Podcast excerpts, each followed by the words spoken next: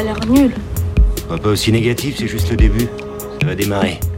Un peu de patience. Donc là, euh, là, t'es en train de. de- T'es en train d'enregistrer. On n'entend rien du tout.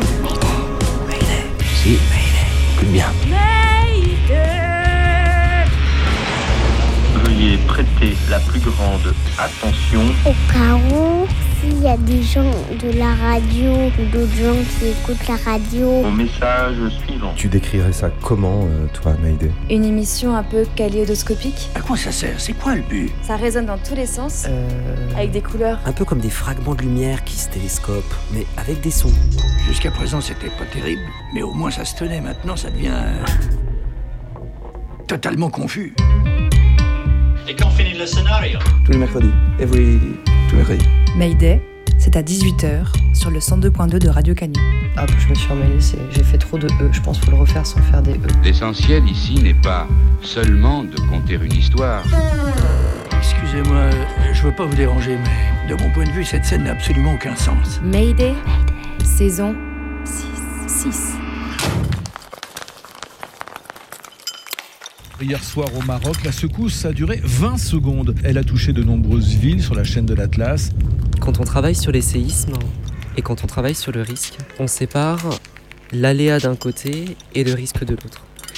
C'était aussi euh, la propagande de la France, parce que vous acceptez pas l'aide de la France. Je pense que le Maroc et les Marocains ont très bien géré le truc. Il y a une énorme solidarité qui s'est mise en place. Euh, la magnitude, euh, c'est une mesure de l'énergie euh, qui est libérée par un tremblement de terre. Dans ce quartier sud de la ville d'Antioche, le quartier Sumerlère, les recherches se poursuivent plus de 100 heures après le séisme. Installé à la va-vite, c'est quand hier, après le séisme qui a frappé à l'aube la région de Bologne et surtout de Ferrare. On a très peu parlé de ce séisme en Birmanie, alors probablement parce qu'il a eu lieu jeudi, juste après celui qui a touché euh, l'Italie beaucoup plus durement. En Istanbul, contre le séisme, c'est que les maisons, on le construisait en deux parties. La première étage en briques pour qu'on ait une résistance aux incendies et la deuxième étage en bois pour, pour que ça ait résistance au tremblement de terre. Sous nos pieds, à des kilomètres, D'immenses plaques de roches faussement immobiles bougent. se fondent, s'entrechoquent, se poussent, s'écartent, se rapprochent, se réagencent dans une infinie lenteur. Jusqu'à ce qu'un jour, brusquement, ça lâche. Et à la surface, en quelques secondes, tout s'écroule sur cette danse. Et du coup, la question c'est qu'est-ce qu'on fait? On sait pas quoi. Ce soir, au Maroc, en Italie, en Syrie et en Turquie, Mayday tremble jusqu'à 19h.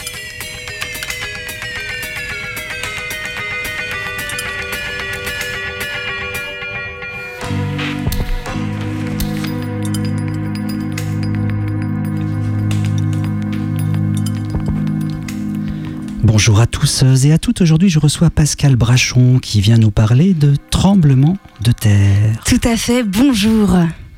Alors Pascal, quel est le message que vous vouliez faire passer?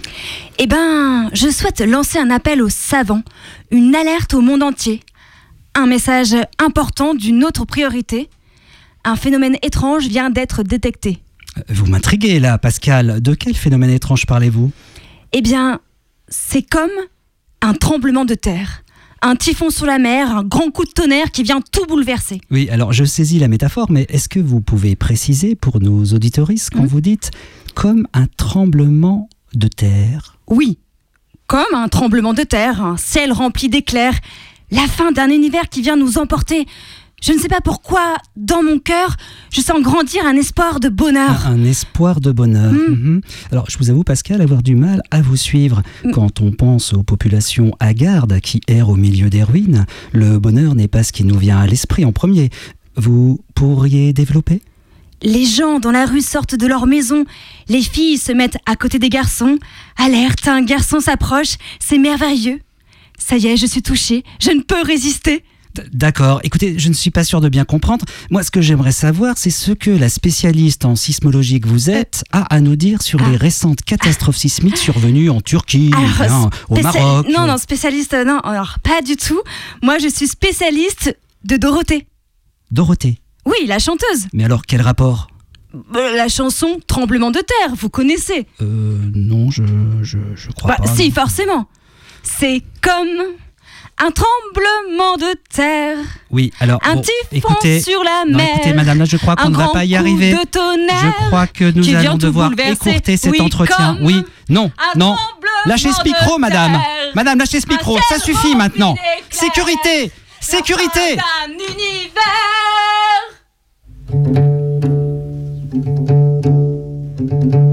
Je m'appelle Raphaël, je suis euh, moniteur éducateur. Je voyage au Maroc depuis euh, plus d'une dizaine d'années, particulièrement parce que là-bas, j'ai des amis sur lesquels, avant d'être moniteur éducateur, je faisais des films documentaires. J'ai travaillé pendant dix ans avec eux euh, à faire un film sur l'histoire de leur famille. Et aussi, j'y suis allé dans le cadre de séjours adaptés avec l'association Lâche les freins, qui fait des séjours adaptés pour des personnes en situation de polyhandicap. Et du coup, c'est dans ce contexte-là que j'étais au Maroc la nuit du séisme.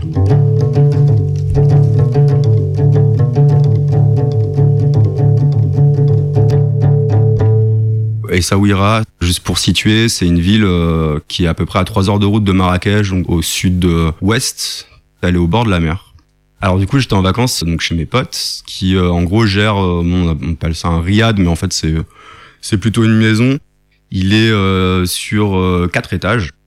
Il y a comme une espèce de grande ouverture qui donne euh, sur le toit. Et après, il y a les étages qui tournent autour de cette euh, grande ouverture. Sur le séjour, il y avait quatre copains en, fauteuil. Il y avait euh, quatre animateurs et animatrices, et dont un des animateurs qui était venu avec son fils de 8 ans. Et du coup, il y avait donc mes amis qui gèrent le riad et leur petite fille de 9 ans.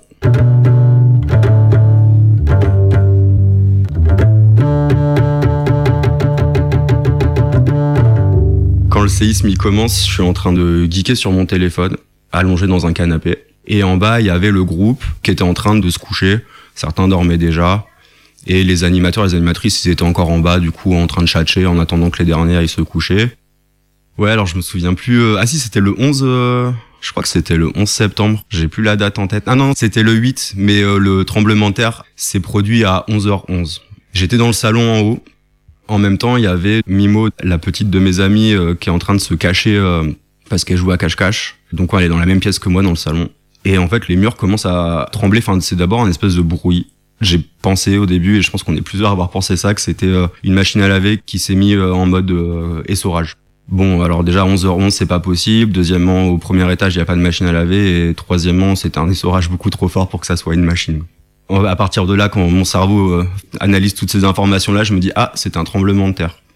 Donc en fait, je prends euh, Mimo sous mes bras et euh, instinctivement, parce que tremblement de terre, je me cale sous le porche de la porte, donc du coup entre le couloir et le salon. Moi, j'ai déjà vécu des tremblements de terre quand j'étais petit en Italie. Donc en fait, un tremblement de terre, je me dis bon, c'est pas grave, c'est un tremblement de terre quoi. Sauf que là, en fait, le truc ne s'arrête pas de monter en puissance. Et en fait, au bout d'un moment, je sens les murs bouger, je sens comme si la maison bougeait euh, par le sol en fait. Et là, les vitres sont mis à devenir flasques et euh, à trembler. Et du coup, à ce moment-là, je dis à Mimo, euh, à la petite, euh, d'aller se mettre sous la table. Et en fait, moi, si j'étais resté entre le porche, sous le porche, entre le salon et le couloir, c'est parce que du coup, je voulais rester en lien avec bah, le reste de l'équipe qui était en bas. Et j'entends mon ami Ralid qui crie Mimo, Mimo. Du coup, euh, Mimo sort de sous la table et en fait, elle court les escaliers, elle descend en bas. Ah oui, et chose que j'ai oublié de dire, c'est que du coup, j'entends d'abord Mimo, Mimo, et moi, je, je dis euh, elle est là avec moi en haut. Alors pourquoi je dis ça sans crier? Parce que je me dis en fait il y a la moitié du groupe qui dort et en plus bah je me sens responsable à ce moment-là de Mimo et en fait j'ai pas envie de lui rajouter du stress. Bon mais comme j'ai pas crié bah en fait Rally ne m'a pas du tout entendu. Donc Mimo part en courant rejoindre son papa. Je la suis et en fait on est dans la rue et là je me rends compte que bah du coup il y a euh, 90% des habitants du quartier qui sont euh, dans la rue. Là, le tremblement de terre s'est arrêté et euh, direct, on va retourner euh, chercher nos copains euh, en fauteuil qui sont déjà dans le lit, quoi. En fait, c'est passé assez vite. Je, je sais pas dire combien de temps ça a duré. Peut-être 35 secondes, 45 secondes, peut-être moins. Mais euh, voilà, après, je pense l'adrénaline faisant son effet. Bah voilà, en termes de ressenti, je dirais que j'ai l'impression que ça a duré euh, deux minutes, trois minutes peut-être. J'ai pas flippé du tout euh, pendant le moment parce que je pense que le fait de m'être occupé de Mimo déjà ça m'a beaucoup aidé à en fait à me dissocier de euh, moi ma propre peur. Enfin là où en fait je me suis rendu compte que c'était quand même chaud c'est quand j'ai vu toute la ville des Saouira dehors Et surtout, en fait, c'est à partir de là, une fois sorti de ce salon, que je vois à l'extérieur, bah, du coup, les maisons environnantes et tout. Et que là m'arrivent, en fait, les images de ce qui s'est passé en Syrie quelque temps avant, enfin il y a un an là, le gros tremblement de terre. Et là je me dis ah ouais mais en fait est-ce que j'ai pris la bonne décision de dire à Mimo on reste en bas et de pas sortir avec tous les autres dans la rue? Parce que là c'est là où je me dis mais en fait tout aurait pu s'effondrer quoi.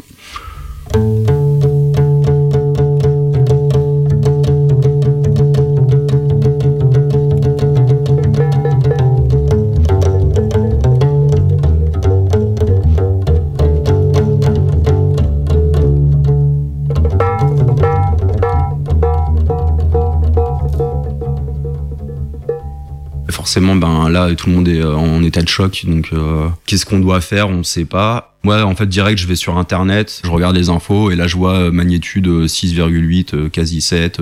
En fait, on a quand même eu assez vite des informations. Enfin, c'est fou de se dire que 15 minutes après, on, on avait plein d'infos. Et là, en fait, on se dit bon, si réplique il y a, on va pas rester dans la maison. On décide d'aller se promener au bord de la mer pour faire redescendre l'atmosphère, quoi. Il est minuit et demi. Et du coup, le temps qu'on se prépare tous, qu'on dise est-ce qu'on va avoir trop froid, pas trop froid, parce qu'on a tous envie de prendre un peu soin les uns des autres. Euh, moi, tu vois, ma pote euh, Rachida qui me dit, mais Raphaël, euh, t'es en short, tu vas avoir froid une heure du matin en bord de la mer, machin. Enfin bref, on part en direction de la mer. Une copine animatrice qui dit, oh, moi, ça va, je suis fatigué, je vais retourner me coucher. qui était vraiment ultra cool, comme quoi on, on gère pas tous le truc de la même manière. Moi, comment je gère le stress, c'est que je fais grave des blagues pour détendre l'atmosphère. C'est mon mécanisme de défense. Donc on a bien 30 euh, minutes de marche jusqu'à la mer. Et en fait, je sais pas dans quelle mesure euh, ce choix qu'on a fait à ce moment-là, il a pas plus participé à nous mettre en flip. Parce qu'en fait, on voit tout le monde dans la rue, tout le monde, tout le monde, toute la ville dans la rue, des gens qui sortent des tentes, des gens qui installent des couvertures dans la rue pour dormir dans la rue. Euh, faut se dire que le Maroc, c'est une zone sismique. Euh, du coup, enfin, même y a Essaouira, des tremblements de terre comme ça, il y en a jamais eu, mais c'est pas la première fois qu'il y a des tremblements de terre au Maroc. Il y en avait eu quelques années avant aussi, quoi. Par contre, tu sais que l'épicentre, euh, enfin, je, tu, c'est moi, quoi. Je sais, je sais que l'épicentre il se situe euh, dans l'Atlas. Et tu dis, ok, demain le réveil va pas être rigolo, quoi. Voilà. Et du coup, bah, le, le matin, je me réveille et en fait, direct, euh, je regarde les infos. Au fur et à mesure que je faisais défiler le truc, bah, je vois les, les morts qu'augmentent et, euh, j'ai commencé ma matinée en pleurant en fait. je suis passé de faire des blagues euh, la veille pour détendre l'atmosphère à, ouais c'est le le matin là où j'ai un peu euh, lâché la pression quoi. Voilà voilà.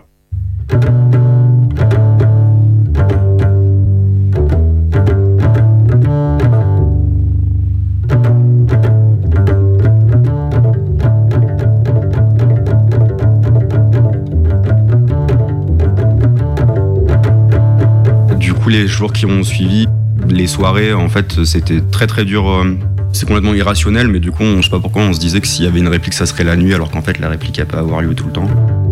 On se couchait jamais avant 3 et 4 heures du matin. C'était moins sécurisant euh, à l'intérieur euh, de la maison. Moi, par exemple, j'avais vu, comme je disais, la, vitre trembler. Et du coup, celle vitre que j'ai vu trembler, elle était juste à côté du lit où je dormais. Donc le soir, en me couchant, euh, bah, je mettais ma serviette sur le truc en me disant comme ça, si ça repète dans la nuit, au moins, je vais pas avoir du verre de partout.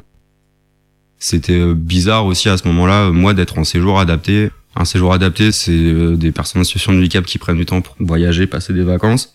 En même temps, se passe une situation à quelques dizaines, centaines de kilomètres de là où t'es, qui est assez, bah voilà, qui est catastrophique et bah forcément, en fait, euh, ils étaient ultra concernés par la situation, comme nous toutes et tous. Euh, ils voulaient regarder les infos, tout ça, sauf que, bah en fait, ça commençait à mettre une ambiance euh, anxiogène, ouais, qui était pas bonne pour le séjour. Et ce truc anxiogène, euh, bah après, euh, peut partir même sur de la dépression, et du coup, on se dit, mais là, on n'est on n'est pas là pour être dans des états dépressifs, quoi. Déjà, on avait déjà une mission qu'on pouvait pas abandonner. Donc notre mission c'était qu'ils passent des bonnes vacances. Du coup on s'est dit bah on arrête la télé, on arrête les infos et en fait on on passe des bonnes vacances et en continuant de faire tourner l'économie euh, de la ville d'Essaouira en consommant parce que c'est à ça qu'on sert en tant que touriste pour l'économie marocaine quoi. On a passé beaucoup de temps loin de la ville et des murs euh, qui étaient devenus un peu anxiogènes quoi.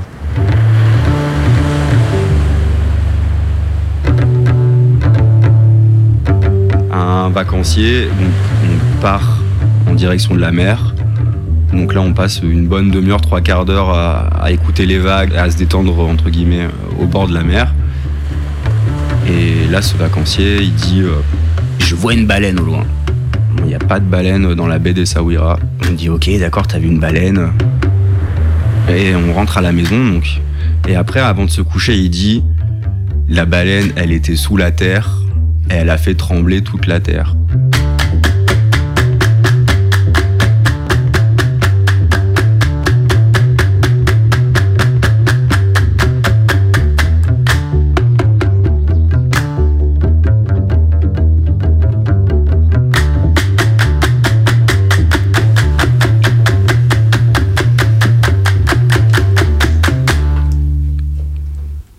Pendant cet entretien, au fil des mots, de ce récit qui se recompose devant mon enregistreur, la gorge de Raphaël se noue, les souvenirs en travers. Et alors qu'il perd progressivement sa voix, il me parle de la confusion juste après le séisme, de la peur des répliques, des rumeurs qui circulaient sur les réseaux sociaux. Là, ça dit que la police va sortir tout le monde de chez eux. C'est sûr, c'est pour une réplique. Aller vérifier les infos, attendre. Non, c'est bon, rien. Rassurer autour de soi, rassurer par texto, se rassurer. Chercher des infos, lire la polémique en France. Le gouvernement marocain refuse l'aide française. Et ici, au Maroc, tout s'active, dont de nourriture, de vêtements, de sons, de sang. La solidarité se met en place. La population locale s'organise et les propositions d'aide internationale affluent. Le Maroc les refuse presque toutes, une quarantaine en tout pas seulement celle de la France, mais aussi celle des États-Unis ou de l'Algérie. Seules des équipes venues des Émirats arabes, d'Espagne, du Qatar et du Royaume-Uni auront l'autorisation d'intervenir sur le lieu du séisme. Un tel refus, alors qu'il y a déjà plusieurs milliers de morts et des bâtiments détruits sur des dizaines de kilomètres à la ronde, peut surprendre, voire choquer. On aurait l'impression que dans ces moments-là, toute aide devrait être la bienvenue. Mais on oublierait que l'aide humanitaire entre les États est rarement désintéressée qu'elle sert d'autre objectif que celui de la solidarité avec les sinistrés. Ici, le Maroc refuse clairement d'offrir à des États qui refusent de reconnaître la marocanité du Sahara occidental une porte d'entrée sur son territoire. Il refuse aussi d'être considéré comme un État faible qui aurait besoin de l'aide des pays occidentaux. Garder le contrôle sur les actions humanitaires entre ses frontières, c'est être légal des pays qui la proposent. Haïti, en 2010, est secoué en l'espace d'une semaine par deux tremblements de terre dont les épicentres se trouvent proches de la capitale. Dans la foulée, Port-au-Prince est submergé par l'aide humanitaire. Les États-Unis s'octroient la coordination des opérations, prennent le contrôle de l'aéroport de Port-au-Prince et déploient 4600 hommes sur l'île, plus de 10 000 en mer, des militaires, et débloquent 167 millions de dollars. Des ONG se plaindront que leur travail aura été compliqué par cette centralisation des décisions par l'administration américaine. Se tient enfin à New York une conférence internationale sur l'aide à Haïti, qui fixe une liste de pays amis d'Haïti pour la reconstruction. Le gouvernement haïtien n'a pas son mot à dire et se contente de remercier Cuba et le Venezuela, qui, bien qu'ayant aussi envoyé de l'aide, n'ont pas été invités à cette conférence sur l'après. En effet, les deux pays ont critiqué la présence militaire états-unienne à Haïti. L'ONU, de son côté, débloque 2,4 milliards de dollars. De cette somme, le gouvernement haïtien n'en touchera directement qu'un pour cent et ne contrôlera donc qu'un pour cent des choix faits pour la reconstruction du pays. Le reste de l'argent va dans des salaires, ceux des militaires étrangers envoyés sur place, ou des coordinateurs d'ONG, eux aussi étrangers. Il va aussi aux entreprises privées spécialisées dans la reconstruction après-guerre et catastrophes naturelles, qui accourent des quatre coins du monde pour toucher leur part de tout cet argent généreusement débloqué. Résultat, encore une fois, Haïti est maintenu dans un état de dépendance à des puissances étrangères. On parle aujourd'hui d'Haïti comme d'une république des ONG. Celle-ci assure le rôle d'un service public qui n'a jamais réussi à se reconstruire. L'aide humanitaire ayant bâti des hôpitaux qu'Haïti n'a pas les moyens de remplir de médecins. Et le taux de chômage atteint les 60%. L'ouragan qui rase le sud du pays en 2016 finit de déstabiliser un État fragilisé qui sombre dans la corruption. Le maintien ou la construction d'une relation asymétrique, la protection des intérêts des pays donateurs ou l'amélioration de son image sont les réels objectifs de l'aide humanitaire, qui par ailleurs forment un réel business. En 2017, les deux tiers des financements humanitaires mondiaux ont été attribués à seulement 12 ONG. Les bénéficiaires de cette aide humanitaire ont bien raison lorsqu'ils osent sortir du rôle de victimes passives dans lequel on cherche à les enfermer. Comme les réfugiés Rohingyas, qui, depuis les camps de réfugiés au Bangladesh, ont monté des associations dans le but d'assurer eux-mêmes le développement de leurs écoles et leurs structures de soins. En 2018, ils se sont mis en grève de leur coopération avec les ONG internationales pour réclamer leur mot à dire dans les décisions prises à leur sujet, sur l'organisation et leur déplacement, et d'être eux-mêmes les acteurs de ces décisions, arguant que les ONG devraient se contenter de mettre des moyens à leur disposition. Ils dénonçaient le fait de n'être consultés qu'une fois les choix faits et appliqués.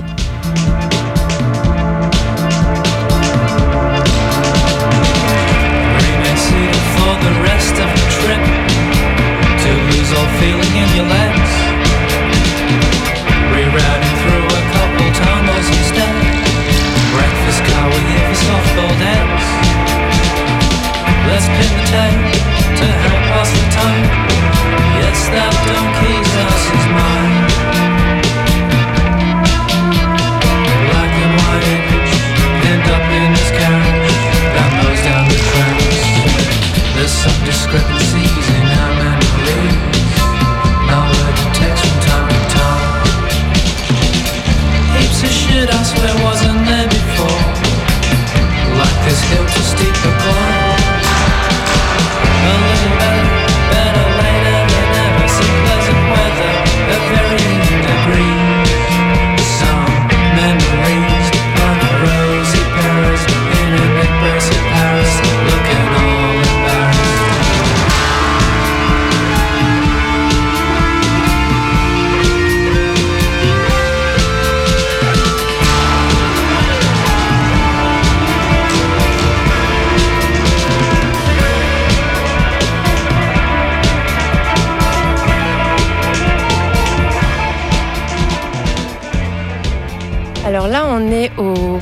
de Noto Antica.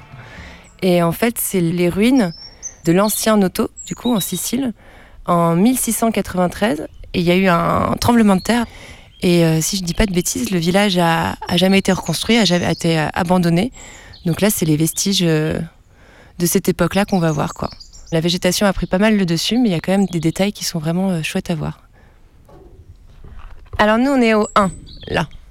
Boy Qui, Castello Real. Donc on va voir la première ruine qui est là après le virage et prendre le petit chemin là pour aller jusqu'à l'église, la ruine de l'église qui est ici. C'est c'est quand même dit euh, que c'est musée à ciel ouvert. Bah oui, parce que quand on paye, on a, on a moins envie de venir. Alors que quand on paye pas, bah du coup, on, va- on a plus envie de venir et d'explorer. Il y a quelques semaines, on a exploré les ruines de Noto Antica, Noto Antica est une ville située au sud-est de la Sicile. une ville non loin de Syracuse, Raguse, Modica. Une ville rasée en 1693 par un terrible séisme. Et reconstruite à 15 km de son site d'origine quelques décennies plus tard. Il y a donc aujourd'hui deux villes de Noto. Celle riche de son patrimoine baroque du XVIIIe siècle, Pleine de touristes. Et celle rasée par le tremblement de terre, Abandonnée depuis plus de deux siècles. dans laquelle les oliviers Les amandiers. Et les chênes verts poussent au milieu des ruines. Noto était une vieille ville. Une très vieille ville. Fondée 500 ans avant notre ère, par les Grecs. les Grecs vivant en Sicile. Sous les Romains, on l'appelle Netum. Et comme tout le reste de la Sicile, Noto passe ensuite aux mains des Arabes. Elle devient capitale régionale sous les Normands. Et garde toute son importance sous les Espagnols. En 1693, quand la terre se met à trembler plus fort que d'habitude à Noto, Tout s'écroule. 3046 maisons accueillant 14 416 habitants. Les vieux temples, les mosquées transformées en églises, les palais et les bâtiments publics. Tout s'écroule. Donc ça c'est le château là.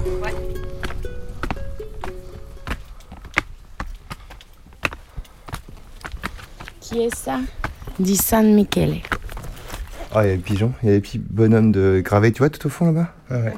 C'est rigolo. Et puis là regarde toutes les inscriptions. Il y a plein de gravures sur les. Il y en a qui sont vieilles hein. Parce que là tu vas voir là c'est encore avec ça la tour, ça se voit que c'est pas aussi vieux que le reste qui est vraiment parfait. Tu vois, là, on voit que c'est plus vieux déjà. Et après, encore plus vieux. Du coup, là, on est sur le chemin principal.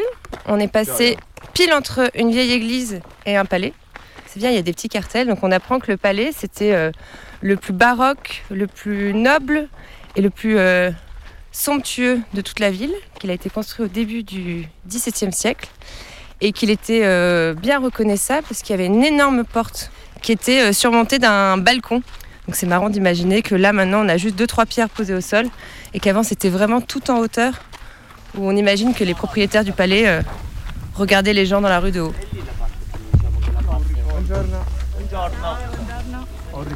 Quand la terre tremble, le 11 janvier 1693 à environ 21h, Il n'y a plus de riches au balcon et de pauvres dans des maisons mal faites. quand la terre tremble le 11 janvier 1693 à environ 21h, Il y a le plus grand séisme que l'Italie n'ait jamais connu. Les murs des palais deviennent élastiques. Les voûtes des églises s'ouvrent à la lune. Autour des remparts de la ville, le terrain glisse.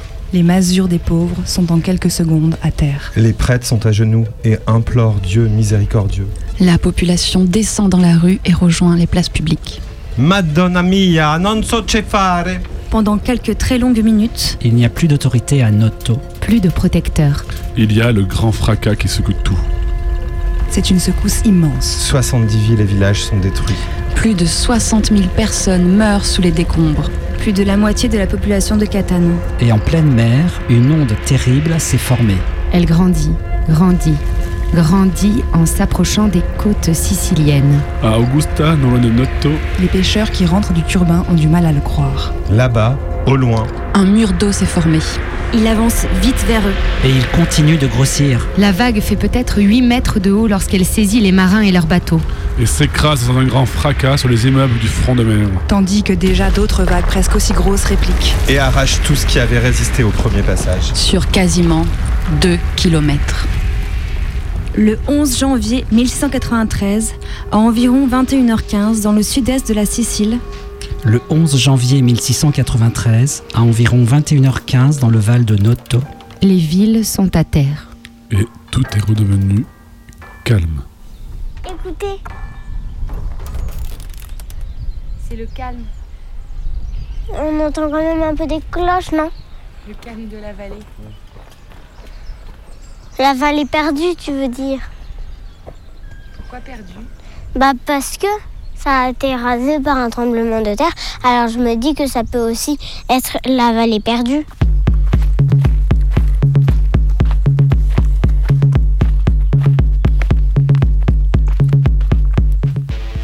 De 18h à 19h, Mayday fait trembler Radio Canu sur le 102.2.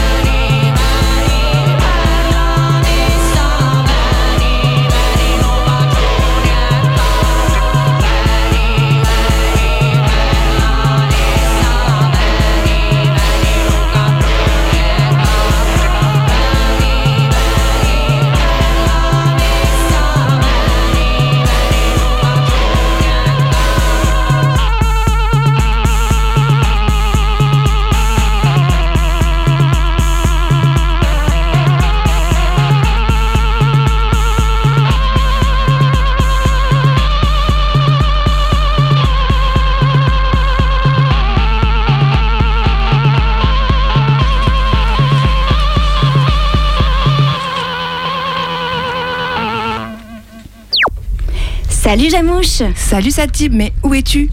Eh bien, je me trouve actuellement en Californie, au niveau de la faille géologique de San Andreas. Ah bon, mais et ce bruit derrière toi, c'est donc un séisme? Ah non, non, non, ça c'est juste que là, je suis, là où je suis, le métro fait trembler les murs. Alors c'est parti pour une émission sur les métros.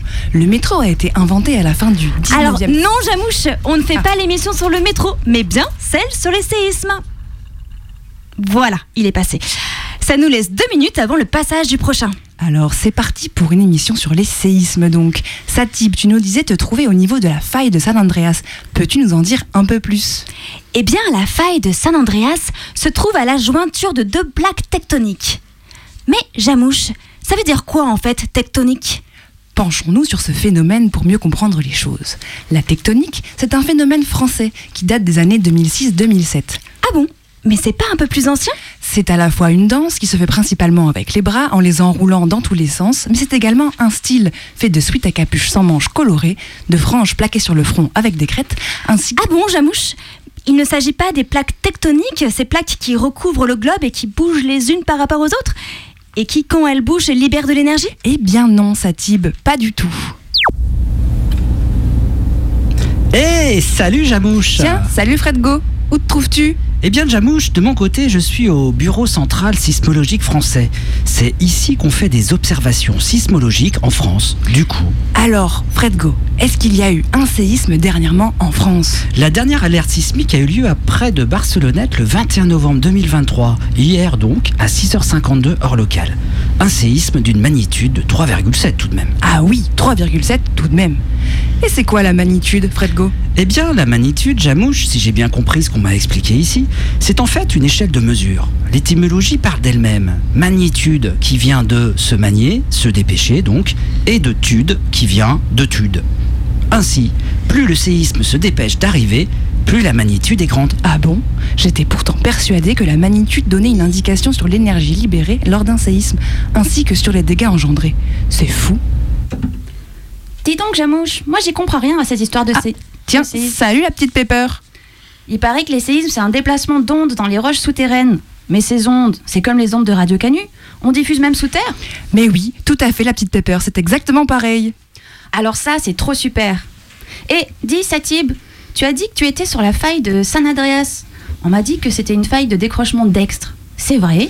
Ah mais oui, c'est exactement ça la petite Pepper. Tout comme la faille nord-anatolienne sur laquelle se trouve la Turquie.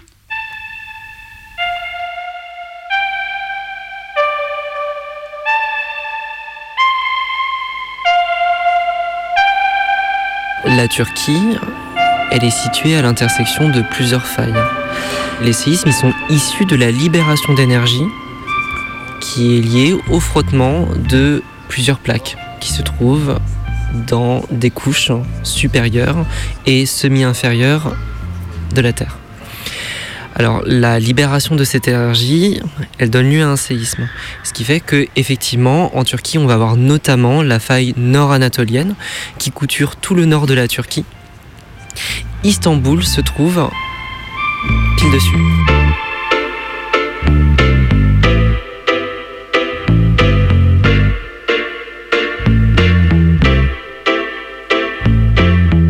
Je m'appelle euh, Yoann Gourin, je suis docteur en, urbanisme et en aménagement, mais j'ai une formation de géographe et je travaille sur euh, la gestion des risques dans l'urbanisme et la coévolution de ces risques avec l'espace urbain.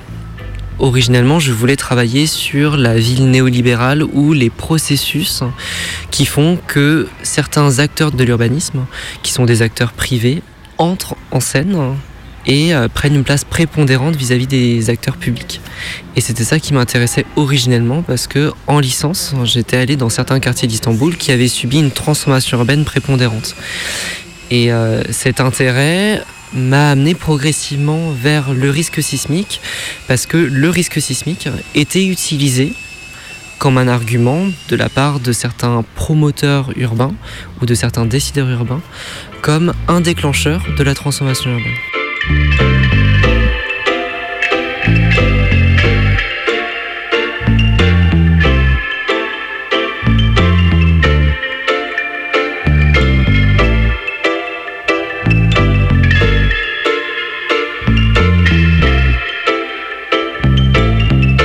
La catastrophe, c'est d'une part un événement qui dépasse l'entendement, parce qu'on ne l'a pas anticipé, euh, c'est aussi un événement qui va être quantifié, du point de vue des destructions et du point de vue des dysfonctionnements, mais aussi du nombre de morts, etc. Le terme utilisé en turc est souvent le terme de afet, ou de afet dépremi, la catastrophe sismique. Ce terme de afet, alors il va être utilisé pour euh, qualifier la catastrophe, mais aussi pour se projeter vers une catastrophe future. Lorsqu'on se projette vers une catastrophe future, c'est là que le risque, il naît, parce que le risque, c'est aussi la potentialité qu'une situation ne se transforme en catastrophe.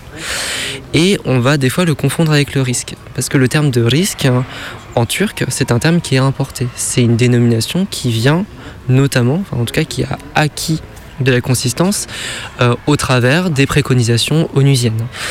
Euh, pourquoi le terme de risque et de catastrophe en turc, il a des frontières qui sont très floues? C'est que la catastrophe, euh, de la même manière que le risque, ce sont la catastrophe est un événement qui vient de l'extérieur. En tout cas, il est souvent perçu comme un événement qui vient de l'extérieur. Et de cette manière-là, le risque aussi vient de l'extérieur. Par exemple, ce sont les pandémies sont considérées comme des événements venant de l'extérieur. Le choléra, par exemple, mais aussi les guerres ou les incendies. On considère que l'événement qui déclenche la catastrophe ne peut venir que de l'extérieur, ou en tout cas, on n'en a pas la maîtrise. De cette manière-là, d'une part, on va externaliser le risque, d'autre part, on va externaliser la responsabilité. En 99, on s'est effectivement aperçu que la catastrophe ne venait pas de l'extérieur du territoire d'Istanbul, mais que c'était bien les bâtiments à l'intérieur de ce territoire même qui s'étaient effondrés parce que les mesures de construction n'avaient pas été prises selon les codes qui avaient été euh, mis en place.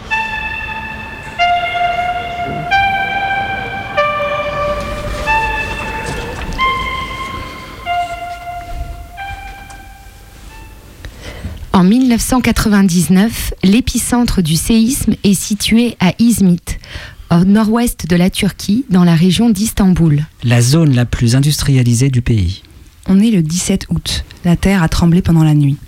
Magnitude enregistrée 7,4. BFM, CNews et leurs images en boucle n'existent pas encore sur la télévision française. On est en 1999. Année des grosses trompettes en France. De l'éclipse totale du soleil. Ou encore de la marée noire avec Erika. Mais je me souviens, au JT de France 2, des images tournées par un hélicoptère. Une vue plongeante sur la catastrophe, les quartiers détruits, ponts et immeubles à l'état de gravat. Un chiffre tombe, 17 000 morts. Et puis d'autres images. Un hôpital saturé, des personnes au-dessus des gravats. Je détourne mes yeux de la télévision. Il sort un corps de dessous. Le journaliste me rassure. Il est vivant, avant de changer de plan. Cette fois-ci un témoignage. La colère grandit parmi les habitants et habitantes sinistrés. L'aide n'arrive pas. Que fait le gouvernement? À cela s'ajoutera des scandales. À cela s'ajoutera des scandales de corruption quant au non-respect des normes de construction des bâtiments. Des constructeurs et promoteurs seront alors arrêtés pour co-responsabilité, mais c'est maintenant trop tard pour le gouvernement. Deux ans plus tard, aux législatives, un nouveau parti politique prend le pouvoir. L'AKP, parti porté par Recep Tayyip Erdogan. L'actuel président de la Turquie. 2023 justement. Dans la nuit du 5 au 6 février, un séisme de magnitude de 7.8 frappe à nouveau la Turquie. Cette fois-ci, l'épicentre est situé près de Gaziantep, au sud-est de la Turquie, et le tremblement de terre touche aussi la Syrie. Dix heures après, une réplique de magnitude de 7.5 est enregistrée.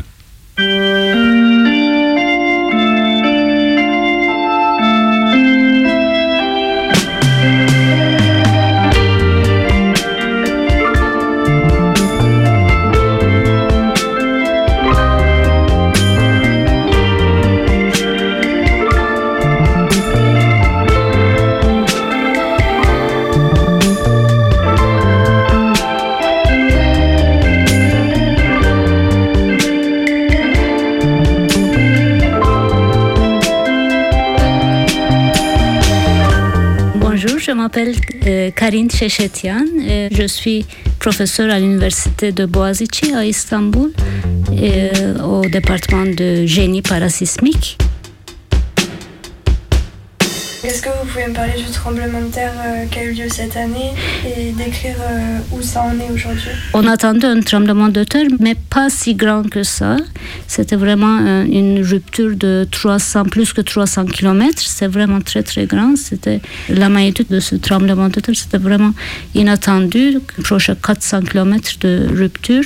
Une partie de la faille a bougé 6 mètres euh, par rapport à l'autre partie euh, de la faille. Il y a eu une grande région qui a été endommagée par ce séisme. Euh, beaucoup de villes, 11 villes en fait, mais la ville de Hatay, c'était vraiment ce qui a été le plus affecté.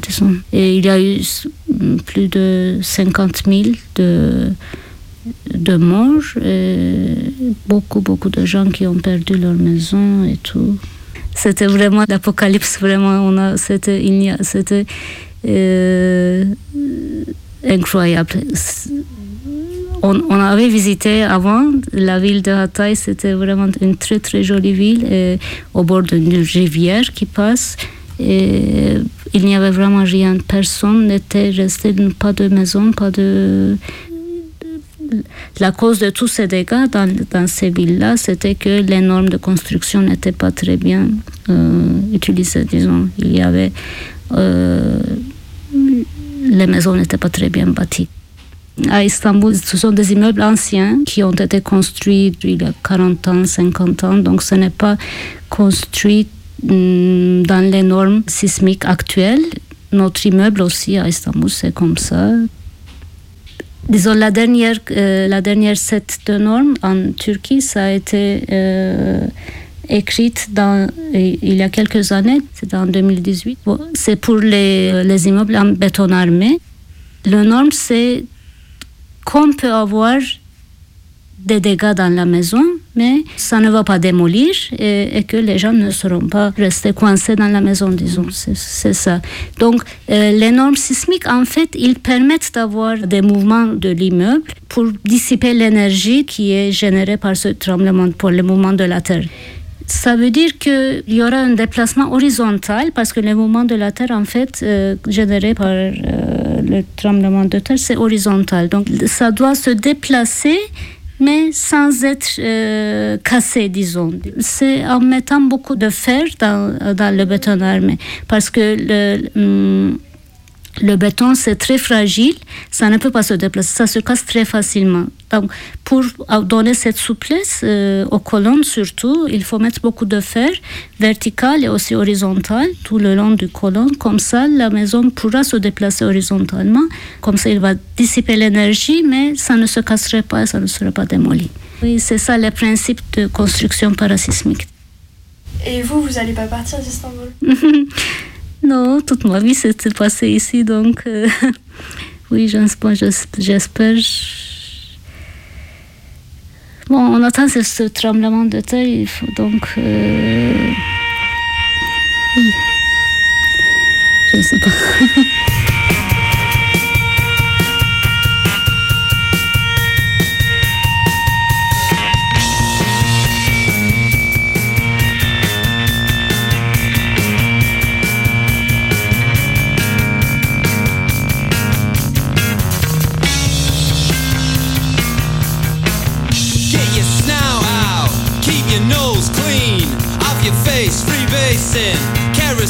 backed into a corner with a list of my demands.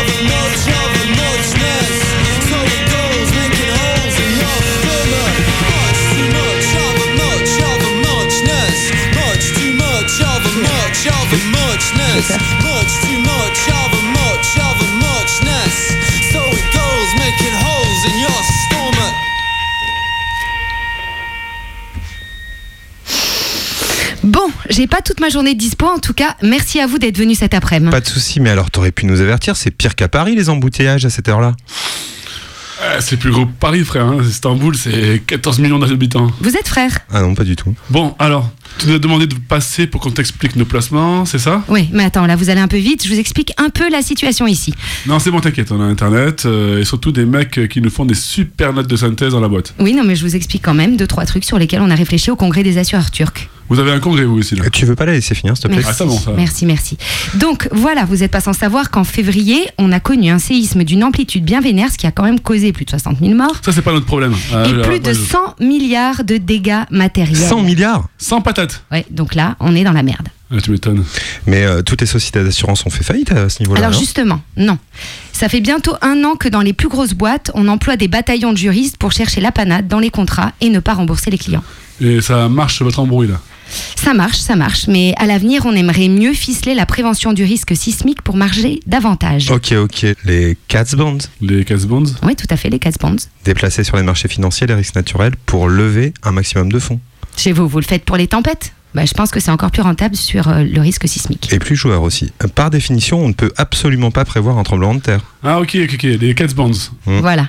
Donc en gros, on lève des fonds immenses sur les marchés et on rémunère avec des taux dix fois plus élevés qu'une classe d'action moyenne la possession d'un titre. Pour attirer les investisseurs. On a fait ça en Europe et aux États-Unis. C'est le jackpot. Bah oui, je sais, c'est pour ça que vous êtes là.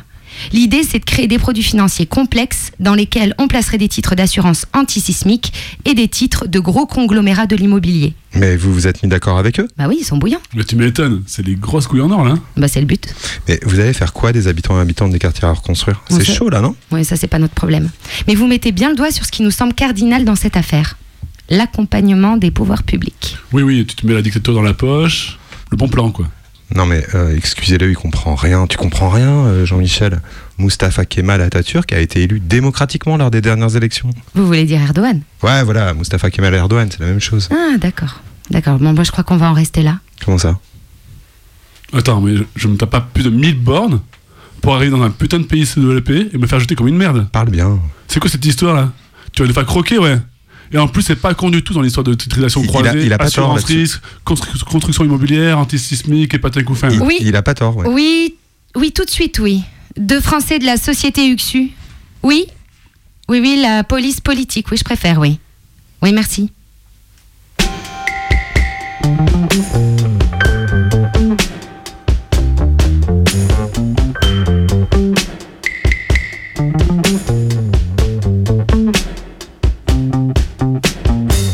Nombre d'enjeux économiques et politiques et un ensemble d'ambitions pour le pays euh, qui ont fait que la prise en charge du risque sismique dans l'appareillage légal, dans l'appareillage urbanistique, a été reléguée au second plan. Après euh, les années 30 et au moment des années 40, il y a eu notamment l'aide des fonds Marshall, il y a eu l'industrialisation très rapide de la Turquie qui a fait que on a eu un exode rural très important. Les industries, le gouvernement en place a accepté pendant un temps qu'un certain nombre de constructions se mettent en place autour des industries. Et ces constructions n'ont pas fait l'objet ni de planification, en tout cas au moment de leur construction, c'est-à-dire dans les années 40, euh, ni de régulation. C'est-à-dire qu'on avait des habitations de piètre qualité architecturale, notamment parce qu'elles avaient été mises en place très rapidement. Constructions qui n'étaient ni liées au réseau d'eau ni d'électricité de la municipalité. Ces constructions qui ont été construites euh, à la va-vite, euh, mais aussi pour faire face à un afflux très important de travailleurs venant des régions rurales, on les a appelés les gecekondu, qui signifie euh, poser en une nuit en turc. Ces gecekondu ont été par la suite légalisés et ces gecekondu ont fait l'objet d'un certain nombre d'amnisties sur les constructions qui ont permis que ces constructions restent euh, et ne soient pas rasées. Ces gecekondu, avec le temps, ils ont été bétonisés. Et c'est la raison pour laquelle on parle désormais, pour la plupart, de apart-condo. Mais il n'en reste pas moins que ce sont euh, des bâtiments qui ont été pour la plupart illégaux pendant un temps et qui ont été par la suite légalisés mais qui ne répondent pas à des codes de construction parasismiques. on a ces constructions, Kejekondo, Aparkondo, mais on a aussi tout un tas de constructions qui ont été construites avant les années 2000, qui ne répondaient pas forcément ou qui ont suivi plus ou moins des normes de construction. Dans ces normes de construction, on compte les codes sur les bâtiments, qui comprennent par exemple la sélection des matériaux, la qualité des structures pour faire face à un séisme, mais on a aussi les contrôles sur les constructions, on a toute la gouvernance de la construction. Et cette gouvernance-là, on s'est aperçu qu'elle faisait défaut après les séismes de 1999. Pourquoi? D'une part, les matériaux faisaient défaut. Les constructeurs faisaient appel à des matériaux de piètre qualité, c'est-à-dire des ciments, des bétons, qui faisaient face à un fort taux de corrosion. D'autre part, les constructions ne faisaient pas forcément appel à un contrôle pendant et après les constructions. Troisièmement, les catastrophes de 1999 euh, a révélé un certain nombre de controverses, notamment vis-à-vis d'un système de corruption euh, sur les constructions, de contournement des règles d'urbanisme et de construction, mais aussi euh, de dérogation associées à la corruption. Donc euh, toutes ces controverses-là, eh ben, elle a donné lieu à tout un panel législatif en Turquie. Un panel législatif associé au contrôle sur les constructions, c'est ce qu'on appelle le YAPE Denetim, qui est lié à une loi en 2001 qui impose à toutes les constructions de faire appel à une entreprise privée, à un audit privé, pour contrôler les constructions pendant le processus. Un deuxième point qui a été amélioré après 1999, ce sont les codes, les codes de construction. Alors le dernier code de construction, il date de 2018, mais il y en a eu un autre qui datait de 2007. Ces codes de construction, ils s'appuient en grande majorité, ou en tout cas ils s'inspirent en grande majorité des codes de construction américains et des codes européens. Pourquoi? Ces codes de construction doivent être, se sont mis en conformité pour 90% avec les codes de construction européens, notamment pour favoriser les échanges avec les constructeurs des pays voisins à la Turquie.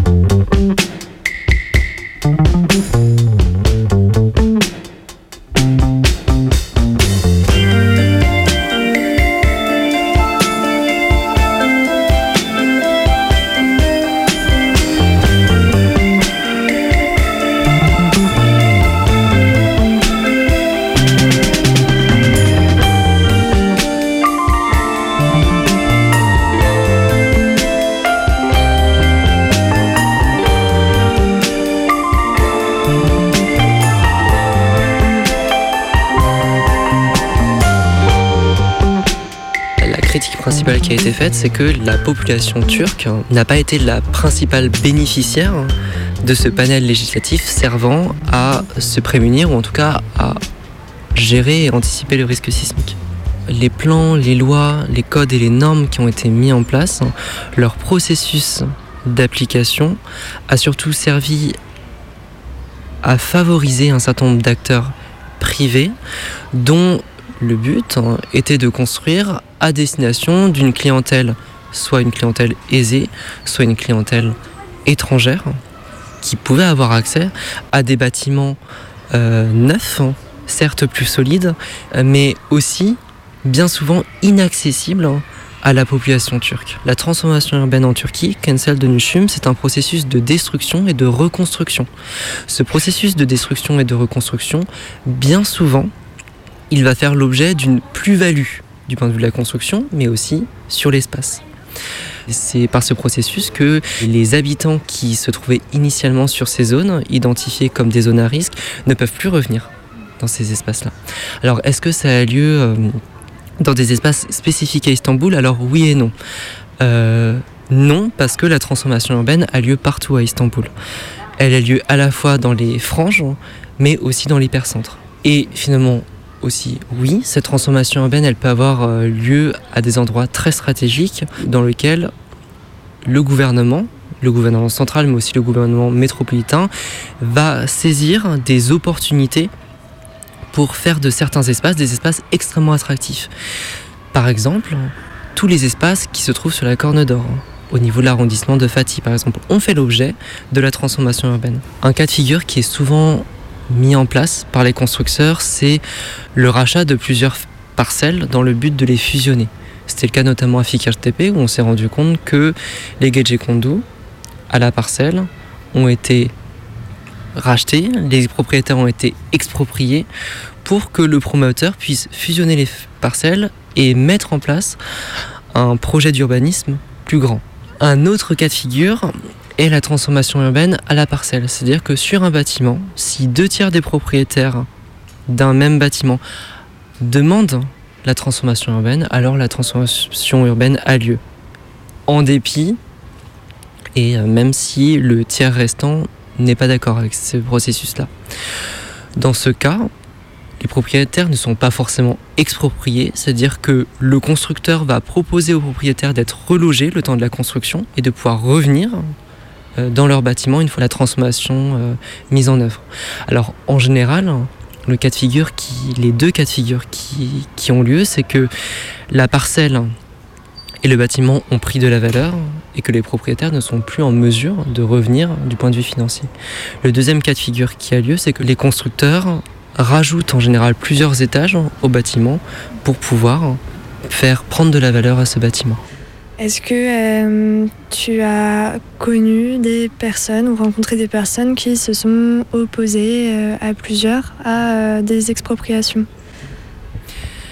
Alors oui, dans les quartiers que j'ai étudiés, j'ai rencontré plusieurs habitants qui ont contesté leurs expropriations. Alors particulièrement dans le quartier de Fikirtepe, mais aussi, et là c'est un autre cas de figure, dans l'arrondissement et les quartiers centraux de l'arrondissement de Bakırköy. Euh, à Fikirtepe, ils ont contesté les projets urbains. Ils ont fait appel à des associations pour euh, être protégés par euh, des lois, ou en tout cas pour utiliser le panel législatif comme levier pour pouvoir contester leurs expropriations.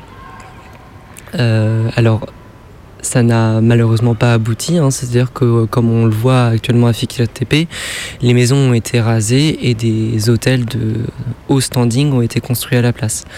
Malgré tout, ces associations ont eu quand même pour effet de faire porter la voix de ces propriétaires et de mettre en place tout un appareillage législatif pour, euh, pour donner l'exemple euh, à d'autres propriétaires. Je dis propriétaires parce que malheureusement les locataires ne sont pas protégés par ces lois-là, pour permettre à d'autres propriétaires d'autres arrondissements d'utiliser ces recours, d'utiliser ces processus pour euh, faire valoir leurs droits. Alors dans la majorité des cas, la transformation urbaine, elle est seulement euh, reléguée euh, temporellement. Et, euh, dans quelques cas, elle, elle aboutit euh, positivement et, euh, et elle n'a pas lieu. Mais il faut aussi savoir que la transformation urbaine, c'est un processus qui est espéré et qui est attendu par les habitants. Euh, notamment parce qu'elle permet à ces habitants-là euh, d'avoir accès à des bâtiments, à des constructions plus solides.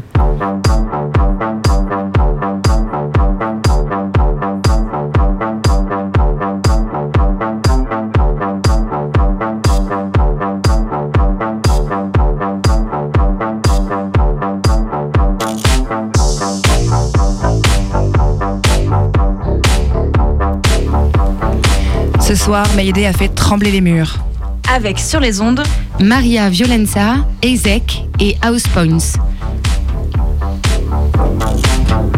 Et là maintenant, c'est Scattle.